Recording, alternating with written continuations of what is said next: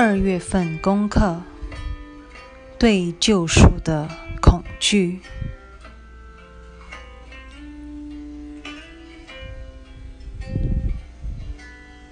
一，你也许会奇怪，正视自己的嗔心，且明白它的全面影响，何以如此重要？你也可能会想。何不请圣灵直接指出你的真心，不待你本人觉察，就自动为你驱除，不是更省事吗？问题是，你早已在救赎与自己之间另加了一道障碍。我们先前说过。没有人会在看清恐惧的面容之后，还能忍受它的存在。已被扭曲的心灵，真正怕的不是恐惧。尽管你不喜欢恐惧，但你更不想招惹那真正令你害怕的东西。你心里的恨还没有到让你坐立不安的程度，你宁愿继续让它隐藏下去，只因你更害怕它下面覆盖的东西。你绝不会一无所惧的正视小我最黑暗的角落，因为。你仍相信，若非小我这块挡箭牌，你会在心底发掘出更可怕的东西。你害怕的，其实不是十字架，你真正恐惧的是救赎。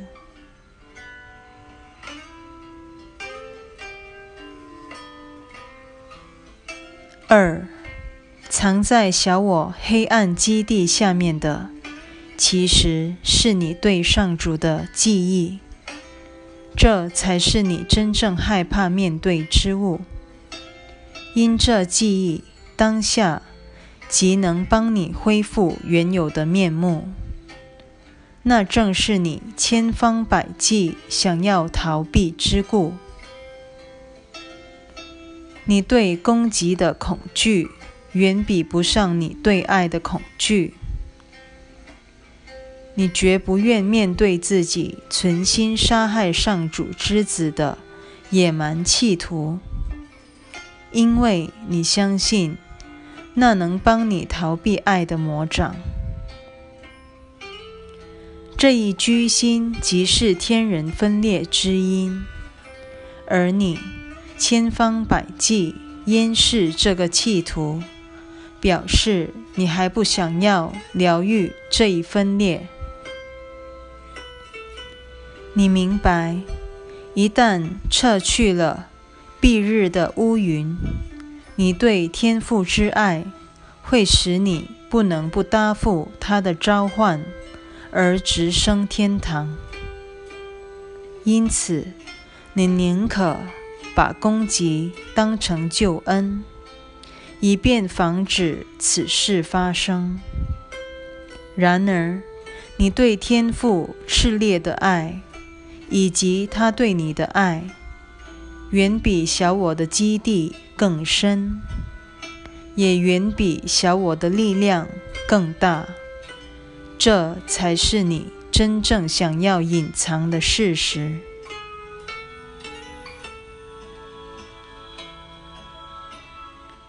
三，说实话，要你说我爱，是否比说我恨更难启齿？你已习惯把爱与脆弱、恨与力量联想在一起。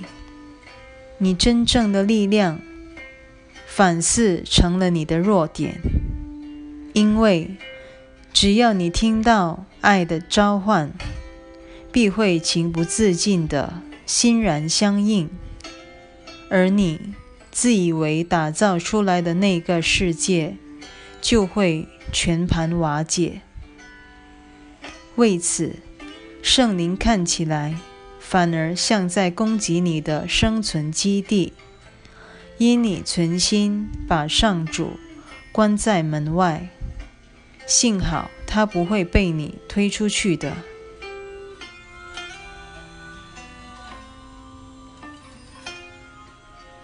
四，你为自己建立了一个神志不清的信仰体系，因你担心自己在上主面前毫无招架之力，你想要逃避他的爱，因为你认定。爱会将你碾为虚无，你害怕那爱会使你失去自我，变得渺小卑微，因为你相信只有抗衡才能壮大你的声势，只有攻击才会显示你的伟大。你认定上主企图毁掉你所打造的世界。你若爱他，而你分明如此，无异于放弃自己的世界。你确实会如此。于是，你只好利用这世界来覆盖你的爱。其实，你欲深入小我的黑暗巢穴，离他所隐藏的爱反倒更近了。这才是。最让你害怕的事。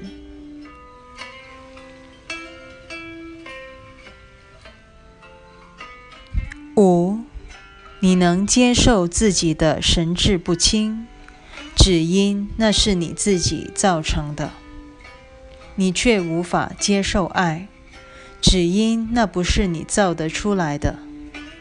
你宁愿做十字架的奴隶，也不愿。做得救的上主之子，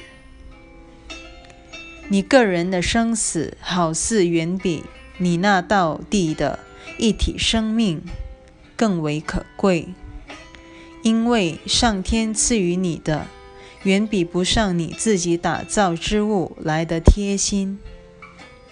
你对上主的恐惧远胜于你对小我的恐惧，爱是不可能。来到不受欢迎之处的，只有憎恨才会如入无人之地，因为他一向为所欲为，毫不顾及你的意愿。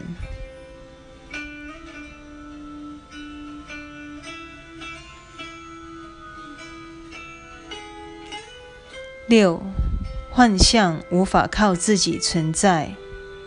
但你必须正视它们，而且不再企图掩饰才行。你若存心隐藏，反倒给了他们存在的基础，它会显得生龙活虎、自给自足。世上所有的幻象，都是由这一基本幻象延伸出来的。因为你若隐藏这一幻象，等于把埋藏其下的爱心一并封锁了。原本是爱的心灵，不能不相信自己确实在愤怒下造出了那些幻象。心灵所受之苦，可想而知。直到你揭开痛苦的真相。他才可能承认自己有待疗愈。你那些伎俩和本事，没有一个平抚得了他的痛苦。这才是上主之子真正在背的十字架。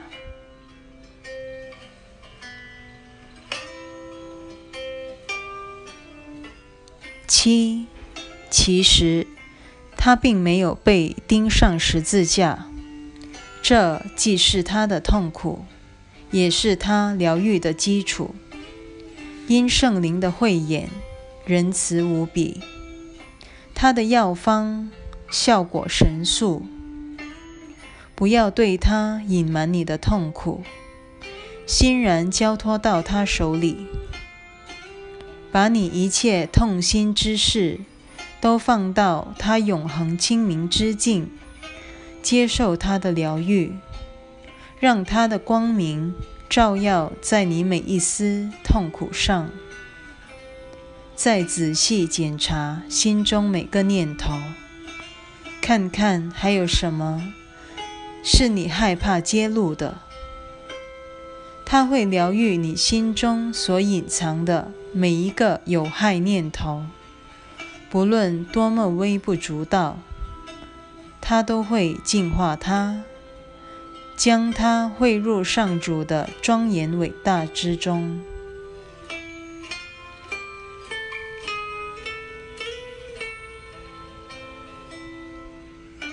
八，在你真实的狂妄自大之下，隐藏着你求助的呼唤。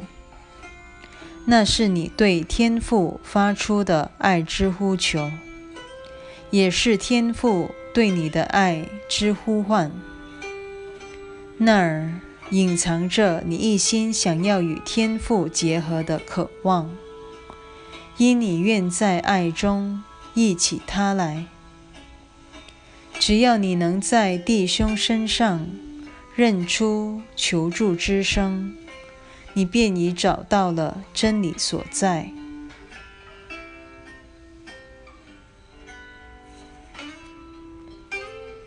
纵然他们宁愿自欺下去，其实他们像你一样，向往自己原有的庄严伟大。一旦看到这一伟大，只要你欣然接纳，他便非你莫属。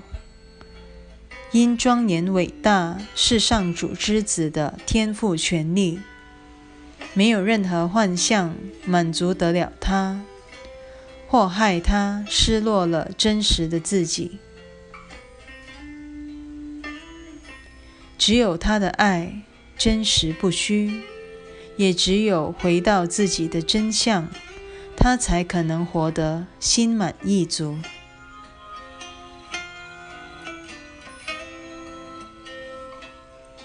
九，将上主之子由自己的幻象中解放出来吧，你才可能平安喜乐的领受天赋的崇高伟大。不要将任何人平除于你的爱之外。否则，你是在自己心里保留了一个黑暗角落，不准圣灵进来。如此，你等于把自己平除在圣灵的疗愈大能之外了。因你若不献出完整的爱，便得不到全面的疗愈。疗愈与恐惧都是全面性的。只要有一丝恐惧在那儿搅局，爱就无法进来。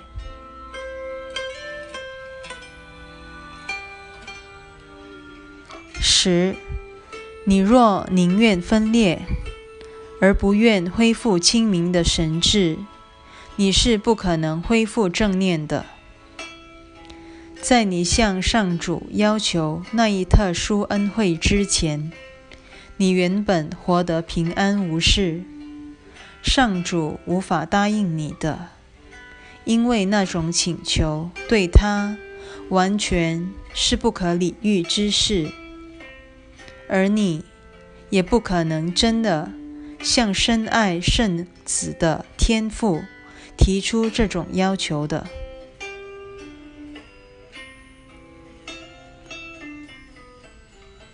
向天父要求，唯有不仁之父才可能抚云之事，等于存心把他变成不仁之父。上主之子的平安便这样破灭了，因他再也无法了解自己的天赋。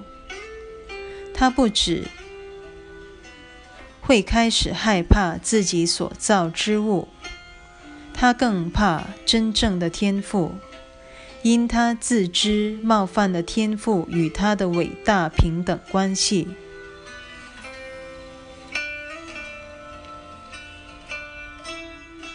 十一，当他活在平安之中，一无所需，也一无所求。当他陷于苦战之际，就什么都想要，却什么都得不到。温柔的爱怎么可能答复他的祈求？他只好平静地离去，回到天父那里。上主之子若不想活在平安中，根本没有其他的立身之处。日趋暗淡的心灵承受不了光明，只好另觅一个阴暗的去处，假装自己活在那里。然而，事实并非如此。上主并不曾让此事发生，但你硬说它发生了，因而相信确有其事。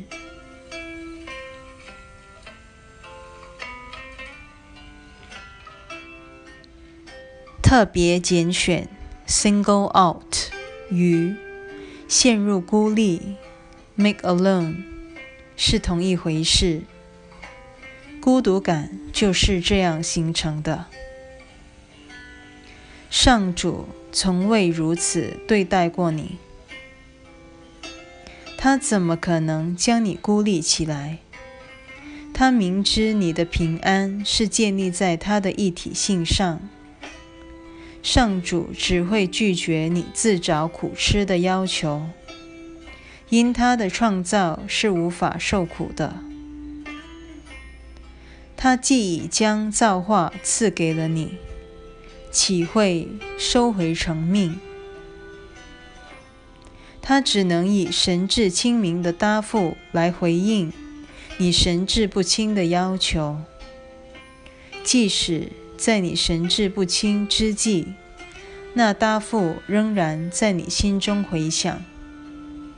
这是他所能做的事。凡是真正听到他答复的人，必会放弃自己神志不清的要求，因为他的答复等于给了你一个超越幻象的坐标。你若由此坐标回顾以往，便会看出他们的疯狂之处。全心寻找这一坐标吧，你会找着的，因为爱就在你内，他必会将你领到那里去。